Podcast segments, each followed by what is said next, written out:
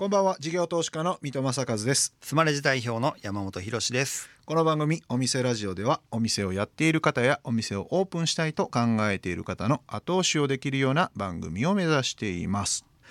さて本日のゲストどんな方でしょうか？はい、えー小麦の奴隷っていう、ん。話題のパン屋さんがあるとはいもうこれ SNS 上じゃかなりはい有名になってますよね、ね。でそのお店でえー地域を活性化させようとしている橋本元気さんになります。うん。これ水戸さん詳しいんじゃないですか、うんもう私の方がもう半分身内なんで、もうあの立ち上げのところから知ってるんですけど、まあ、はい。北海道の大樹町っていう、はい。えー帯広から南へ数十キロみたいなところの海沿いなんですけどその町で人口で5,000人ぐらいしかいないちっちゃい町っていうかもう超ど田舎なんですけど、まあ、そこで堀江さん堀江門の堀江さんが、まあ、その人口5,000人ぐらいで成立するはい。ビジネスをなんかやろうとかっていうので、まあ、いくつかやってるんですけどその中の一つがパン屋だったんですよね。うん。でまあ後で聞いていただくとありますけどパンでいろいろ工夫をしてそういうはい。人口の少ないところでもどうやってこう永続的にビジネスができるかっていう工夫をいろんな形でやっているパン屋さんなんでまあこれからほら地域見ていくと人口減少していくんででその中でお店ラジオを聞いてる方も店舗経営していこうとかしていきたいなっていう時にうん。まあそんなに大きな町じゃなくてもできるんだよっていうところを学べたらすごい価値があるんじゃないかなって思うんですよね。まあ、大都市圏以外はもうほとんどこういう田舎ですもんね。そうそうそう。でうんそこでうまくいったらあの他の地域でも横展開できるんじゃないかみたいなそうそう。日本各地どこでも行けますみたいなうんすごい。まあ実際にも今契約ベースでいうと100店舗超えてるぐらいになってきて。マジで？めちゃくちゃすごいですね。そうそう。え結構。何年で？2、3年ですよね。すごいっすね。うん、だからその辺の原動力をちょっとぜひ皆さんも勉強していただきたいなと思います、ではこの後株式会社小麦の代表取締役社長の橋本元気さん登場ですさあお店ラジオオープンですゲストは株式会社小麦の代表取締役社長橋本元気さんですよろしくお願いしますお願いします。橋本元気です。はい、えー株式会社小麦のなんですよねそうなんですよ。名前がはい。で、えー、と FC をされて展開されているパン屋さんの店舗名は小麦の奴隷とそうですね。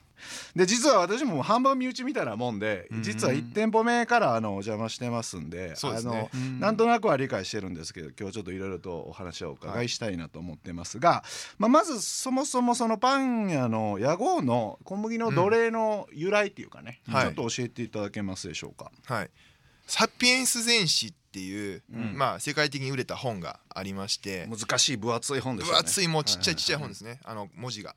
うんまあそれをまあ当時読んでて、まあ人間はまあ狩猟採集民族でまあ狩りをしてたり木の実を取ってたりこうして暮らしたんですけど、ある日こう小麦とかまあ穀物が現れて、まあそれを栽培するようになったと定住して。でそれが結局、まあ、そのコミュニティが増えてあの食料足りない栽培するっていうのであの大変なその穀物の栽培にとらわれていったっていうふうに書いてあるんですね。それが結局その小麦の戦略だったって書いてるんですよ。小麦側が？そう小麦側の戦略なんです。なので実質的にこう小麦の奴隷に人間がなったと。でそういうまあ歴史的な背景もありつつ、まあ、もっとライトになんかパンとかうどんピザパスタってまあ美味しいじゃないですか。うんまあ食っちゃいますよねっていう。うんうん、あまあ奴隷という今の現状をみんな認識してねっていうメッセージってことですね。そうです。はい、でこの小麦の奴隷をオープンしていったきっかけがあのはい。堀江貴文さん、堀江門のお堀江貴文さんのオンラインサロンから始まっていってるんですよね。でその辺はどういう感じでスタートしていったんですか、はい。まあ、僕そのパン屋をのプロジェクトをやる前からオンラインサロンに入ってましていろいろまあ舞台やったりいろいろやってたんですけど、まあ、当時そのやった舞台の,、まあ、あの演劇のプロジェクトから派生して、まあ、演劇2.0っていう会社を作ったんですけど、うん。はい。あのまあ、カラオケのように演じることを楽しむ文化を作ろうみたいなのやってたんですけどまあちょっとまあいろいろあって気持ちが燃え尽き症候群みたいになりまして、うん。はい、でそのタイミングであのまあ堀江さんが五島列島のうん。福江島にうん。行っておしゃれなパン屋さんの地方バージョンでしかもそれを FC 展開していくっていうのは面白いんじゃないかと。うん。そういうまあ投稿があってそのオンラインサロンの中にフェイスブックグループみたいなのがあるんですよね。そうですそこにいろいろと堀江さんがあんなことやろうこんなことやろうみたいなのを書き込んでいっててで、はい。その中の一つに五島列島のパン屋さん。はい。離島におしゃれなパン屋があるんですよね、そうですね、はいはいはいあの毎日完売してるんだっていうことを聞いたという部分で、まあそこが一番まあすごいっていうのと地方に行けば行くほどパン屋さんっていうのがあの、まあ、少なくなっていって段階の世代の人が辞めていっていて、うん。まあアップデートされてないという中でその東京レベルでパン屋をやれば、まあ、うまくいくんじゃないかっていうまあ仮説がまあ出たっていう感じですね。で最初は一番最初が北海道で作ったんですよね。そうです。北海道大樹町に。うでも大樹町って今はもう人口5,000人ぐらいですよね。そうですね5500人からこの前60年ぶりにはい。こう下げ止まりまして、人口も。でそんな小さいところでパン屋さんできんのかなっていう不安とかはなかったんですか、不安はなかったですね。うん。全く、えー。まあいけるやろっていう。はい。で移住までされたという。そうですね。その前まではまあ青山で整体を一人でやってたんですよね個人で。整体はい。へえでまあそれも7年ぐらいやってたんですけどまあそこもまあ当てがあってないようなもんやったんでまああんま変わらへんやろってで言っても。で最初の大樹町のお店ってまあ私もまあ知ってるんですけどはい。あのどういう立地でどんなビジネスを作っていこうみたいな感じでスタートしていったんですか？はい。まあやっぱり一番は物件を確保するのが一番難しかったんですけどもうん。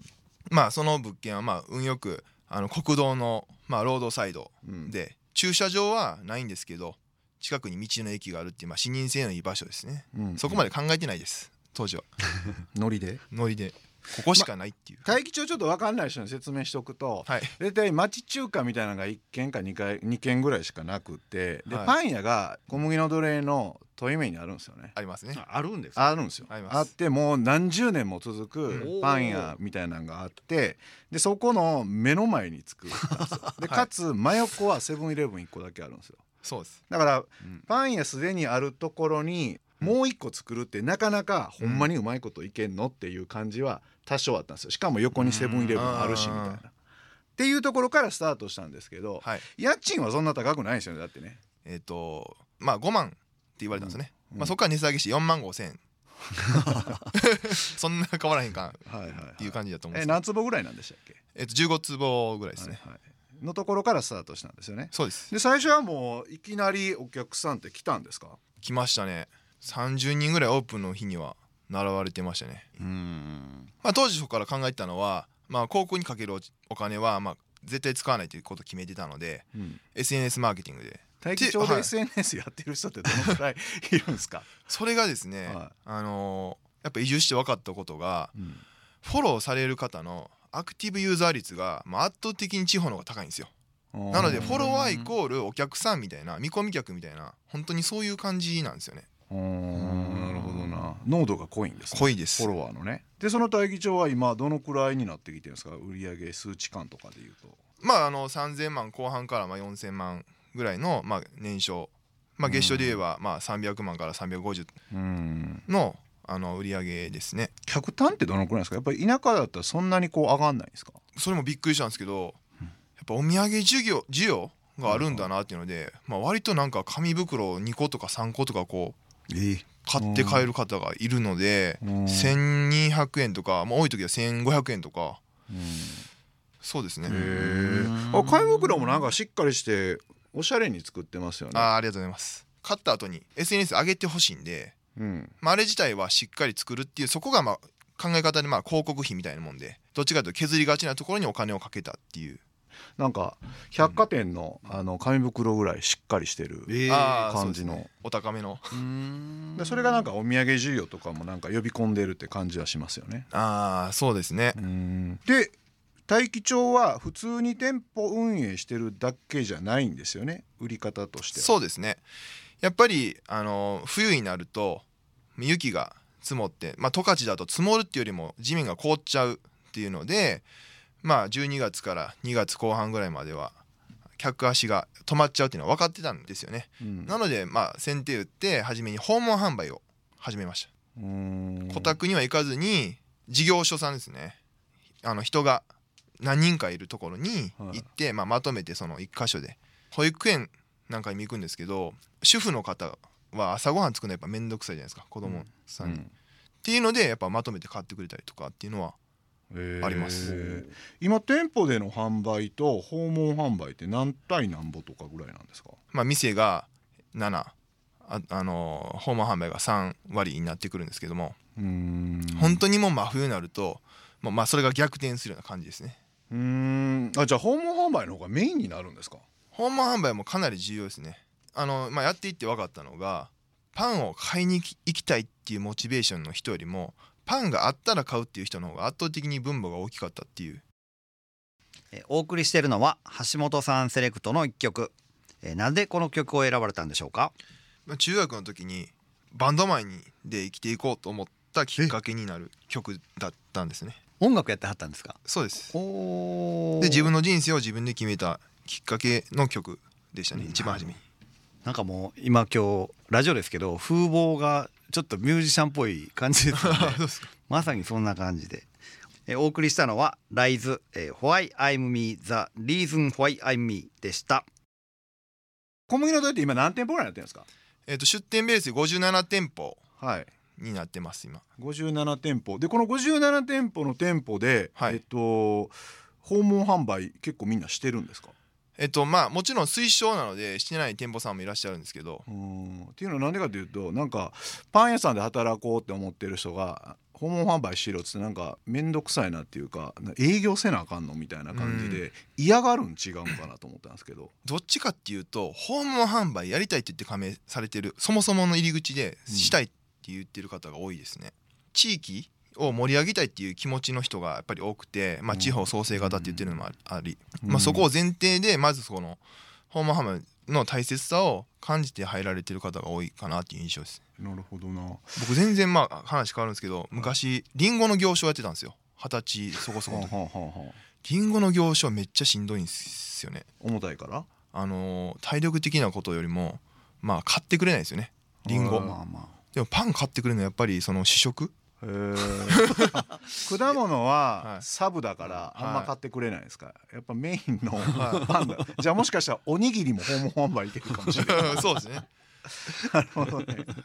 でそれが、えっと、人口5,000人のところの小さな町ではい。おしゃれな感じのパン屋さんにするとうまいこといったってことですよね。でそですね。こから怒涛の FC 展開っていうのが始まっていくんですよね。そうですね。でその次どういうふうにしてこの展開を進めていかれたんですか？はい。まずその FC 展開をしていくってなった時に、まあ、一番のきっかけになったのはテレビ番組の「ガイアの夜明け」ですね、まあこれに取り上げられたことで、まあ、一番加速はするんですけども、うん。まあ、その前にあのオープンして一番バズった商品で、まあ、ザックザックカレーパンっていう。うんそのカレーパンがやっぱり一番フックに一つなったのかなっていうのは、クルトンをうん。衣の代わりにつけててうん。なんかちょっと手榴弾みたいな見た目なんですけど、うんうんまあ、過剰なまでにザクザクした食感サクサクじゃなくてクレームが来るぐらいのものにしようっていうコンセプトで作った、クレームが来るぐらいの？ああそうです食べにくいとか、血出たとか、まあ、実際実際あったんですよ。いやこれいやこれでもみんなあの食べたことなかったらピンとこないですけど、はい。俺実際に口の中切れましたから。あそうそうそうそういやほんまにめちゃくちゃ硬いんですよクルトン、はい。クルトンってあのスープコーンスープの上に乗ってるやつですね、あれがガチガチで揚げられてるんででしかも鋭角なんですよ先っぽが、はだからガッて食ったら、はい。口の中ちょっと切れるんですよね。はい。でそれなんですかそれそれクレーム込みでっていうのはどういう意味だったんですか、やっぱりその賛否両論分かれるものじゃないとやっぱ印象に残らないじゃないですか。なのでみんなに食べてほしいんですけどあえてその嫌いな人うん。がいることをイメージしてクルトン外してくれとかやっぱあるんですよ。うん。うん。うん。まあ中身美味しいですからね、あれね、はい。うん。でそのザクザクカレーが結構うまくいって、はい。次はその次の出店ってどんな感じになっていくんですか、あのうちの役員であるそのホリホリエモンがですねうん。あのやってるそのホリエモンチャンネルで、まあ、説明会をまあ始めていって、うん。まあ、そこを一番キーにしてこう広がっていくあの知っていただくきっかけになるチャンネルになっているのかなっていうふうには。うーんなるほどな。はい。でこの小麦の奴隷のビジネスモデル自体がまあ面白いんですよね。なんか冷凍生地っていうのを一つのコンセプトにしてるんですよね。そうですね、うん。まあ、なぜ冷凍生地かっていうとや,、まあ、やっぱりそのパン作りの中で生地玉を作るまでの工程が一番その職人性が必要な部分なんですよね。生地玉ってどんなやつなんですか？小麦粉粉から、まあ、水とかうん。あのイーストを混ぜてこねてそして発酵させてで分割してちょっと寝かしておいたりするその作業があるんですよ、はいはい。それはやっぱり湿度だったり温度だったりもういろんな条件でうん。もう日々変わっていく生物との戦いなんですね。本当に、でそれを習得するための技術者っていうのが地方に行けば行くほどいないし、まあ都内でもやっぱ減っているっていう現状がうん。あるんですよね。それなんですか？そんな難しいもんなんですか？なんかめちゃくちゃ家でもパン作ってる人がいたりするぐらいだからそんななんかそれなりにはできるのかなって感じするんですけど。それがまあ1種類だったらまあやりやすいと思うんですよね。例えば専門業態とか食パンの。ただ普通のパン屋さんだと、まあ、それを20種類25種類作るんですよ。うん。生地自体生地自体を。でそっから成形したりして、まあ、ウインナー挟むなり、まあ、食パンを作るなりやっていくんですけど。でその生地を作るのが難しいから、えー、と小麦のどれはどんな感じでやってるんですか？全て冷凍生地。あの仕入れてますね。セントラルから、うん。ん。まあ、当時はあの自社ブランドももちろんなかったので、うん。まあ、いろんなところにまあ掛け合って仕入れるんですけれども。でそれは、えー、とそういう工場が全部作って店舗に送ってくれて店舗では何をやるんですか？店舗ではその冷凍生地もまあ何種類かあるんですけどその生地玉っていうその生地をまあ解凍して発酵させて、まあ、そこから形を作るものと、あとはまあ形ができていて発酵させて焼くだけのものうん。と、あとは発酵っていう作業がなくて焼くだけのものうん。があるんですよね。なんかでもその辺って普通のパン屋さんと変わらないっていうか普通のパン屋さんの方が美味しかったりうまかったりするんじゃないんですか、っていうふうにまあ僕も思っててで僕もまあパン好きだからパン屋を始めたんですけれども、まあ、正直みんな情報食べてるよねっていうふうには感じてました。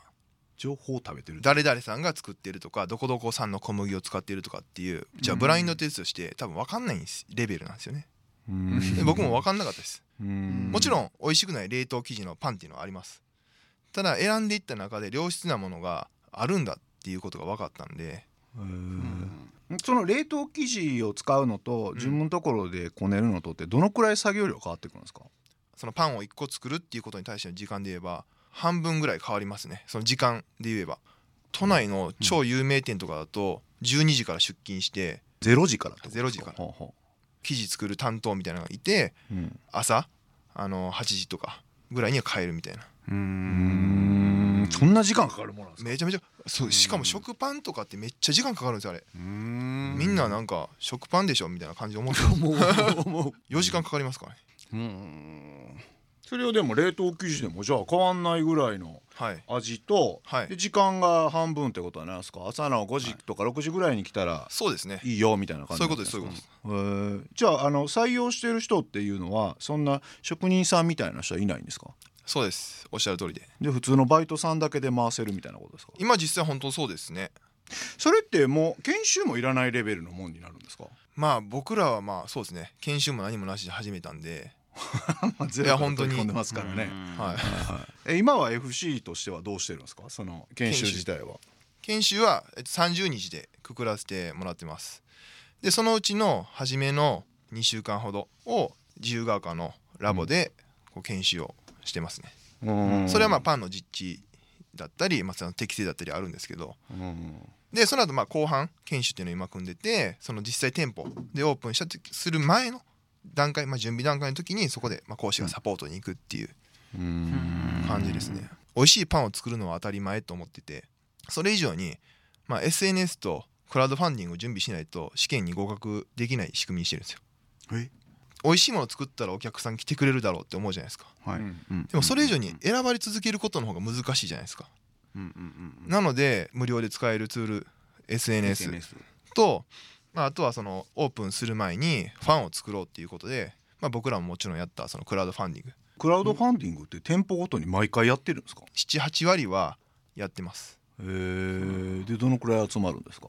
もう基準はもう30万ぐらいですね、まあ、頑張る店舗さんだとまあ50万とかはありますけど。うーん。それをやることで大事だっていうことを分かってほしいんですねうーん。発信する。はい。でもなんか全然 SNS でもフォロワーがいない人でネット上で拡散する能力のまあ乏しい人がはい、いきなりクラファンやってもしんどくないんですか？個人の方ももちろんいらっしゃるんですけど加盟される方は、うん。あの地元で何か事業をされてる方が多いんでやっぱそれなりにお付き合いあるじゃないですか。なのでそれそクラファンの方は SNS マーケティングっていうよりももうどっちかというとあのドブ板営業ですよね。連絡してみたいな。あだからクラウドファンディングっていうサイトであの数値化できるものを出しといてで30万なり50万なりを一口なんか1,000円か500円か分かんないですけど営業しに行ってそれ言い訳にちゃんと営業してこいよと。でしかも可視化されるよってことそうです。ですか、そうですね。ああなるほどな。でそれが潜在的なお客さんになるってことですか、なりますね。オープンする前に応援したんだよっていうのをあの思ってもらうようなためにクラファンやってるって感じですねうーんうん。なるほどな数字の補填っていうよりも。うん。どっちかっていうとそっちですね。うん。なるほどな。それが売り上げにつながると。なるほど、はいありがとうございます、えーゲストは株式会社小麦の代表取締役社長橋本元気さんでした。ありがとうございました。ありがとうございました。事業投資家の三戸正和とスマレジ代表の山本博でお送りしてきました。お店ラジオそろそろ閉店のお時間ですはい、えー今日も留守番電話これき途切れないですね。ありがたいずっと留守ですね。あ本当にね。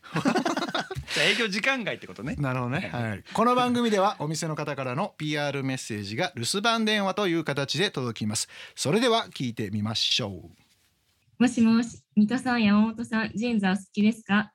岡山県倉敷市にありますジーンズショップ TA サックの諏訪木です。TA サックはジーンズの加工工場が直営するジーンズストリートでも数少ないレディース店になります。シルエットのかっこよさを追求し、加工工場ならではのダメージジーンズや染め T シャツなどたくさんご用意しております。お買い上げの方にトートバッグプレゼントしてます。宇島ジーンズストリートで待っとるけん。いやーいいですね。待っとるけんよかったですね。これ次からの人一つのヒントですね。いやそれぞれの地域の人は最後方言で締めるっていうのがやっぱ倉敷なんやってこう今グッてきたじゃないですか。そうですね。倉敷ってちなみにあれですよね。日本で初めてジーンズ作ったんですよね。あそうなんですか？うん、倉敷とか福山とかあの辺が染め物業がすごくって、うんうん。でその流れで日本で初のジーンズなんですよね。ヒロさん好きでしょ？あそう。はいジーンズ好きですし今最後に児島ジーンズストリートに、はいお店構えてらっしゃるっておっしゃってて。父親が児島出身なんですよ。おだから地元じゃないですか。そうなんですよ。だから僕ちっちゃい時によくあの里帰りっていうかね、はいはいはいでよく馴染みのある場所で、はい。えーいいじゃないですか。ちょっとぜひ皆さん倉敷行ってほしいですね。えー応はい。援したいですね、お会計の際にお店ラジオを聞いたとお伝えいただきますとオリジナルハンドタオルをプレゼント、明日8月1日から8月の末まで、えー数に限りがありますのでお急ぎください。留守番電話のメッセージはスマレジを使っているお店 TA サックスワキさんからでした。ありがとうございました。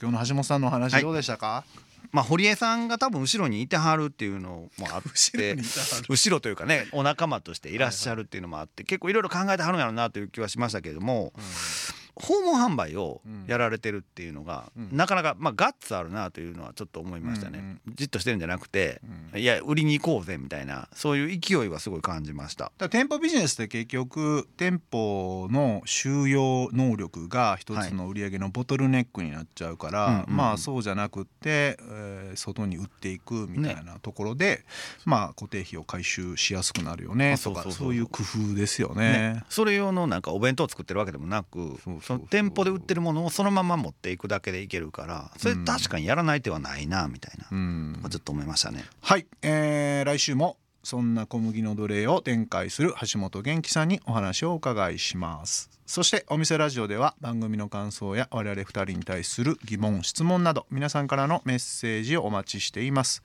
メッセージの宛先はメールアドレスお店アットインター FM.jp お店アットインター FM.jp までお送りください。また放送から1週間は radiko のタイムフリーで聞けることはもちろん AuDee や YouTube でも配信中です。詳しくは放送後記をご覧ください。え他にも音声メディア Voicy では放送で紹介しきれなかった未公開部分などを配信していますのでそちらもぜひ聞いてください。それではお店じまいにしましょう。ここまでのお相手は水戸正和と山本博史でした。お店ラジオまた来週ご来店をお待ちしています